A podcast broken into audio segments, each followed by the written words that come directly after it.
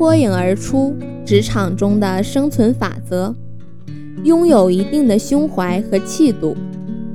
小黄到一家生产经营电子产品的公司应聘营销策划人员。到了那里一看，应聘这个岗位的有二十余人，文凭大多比小黄的高。既来之，则安之。小黄这样想着。小黄很坦然地回答了主考人员的各种刁钻提问后，便与其他应聘人员一起静静地等待结果。突然，一名仓库的负责人急急地跑进了考场，向招聘经理求援，说外面起了风，要急着装车送货。招聘经理便请来应聘的众人去仓库帮忙装车，大家便呼啦啦地跟了过去。很卖力气地装着车，不大一会儿，总经理来到仓库，问哪来这么多帮忙的。招聘经理如实相告。总经理转身大声训斥道：“谁说要招人了？不是说过了，过一段时间再招聘吗？”正欢快地帮着装车的许多人一听就火了：“这不是寻开心吗？不干了，不干了！”说着，便愤愤地扔下手中的货箱，一窝蜂地往外走。唯独小黄在大伙的讥笑中留了下来。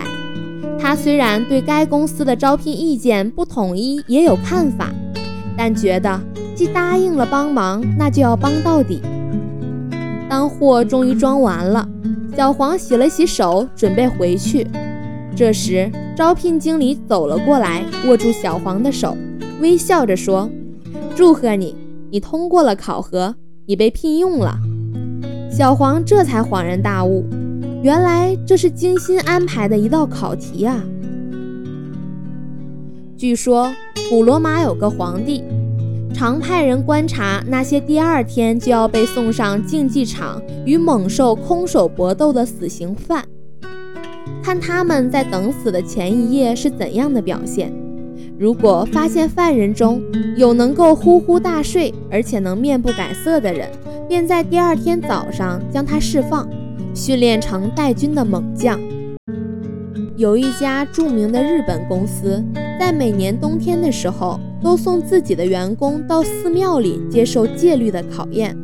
受训期间，学员要忍受没有暖炉的严寒，夜里不准躺着睡觉。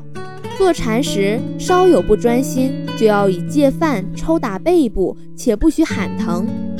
正因为如此，他们能忍别人所不能忍，专注于别人所不易专注，因而在国际商业舞台上有杰出的表现。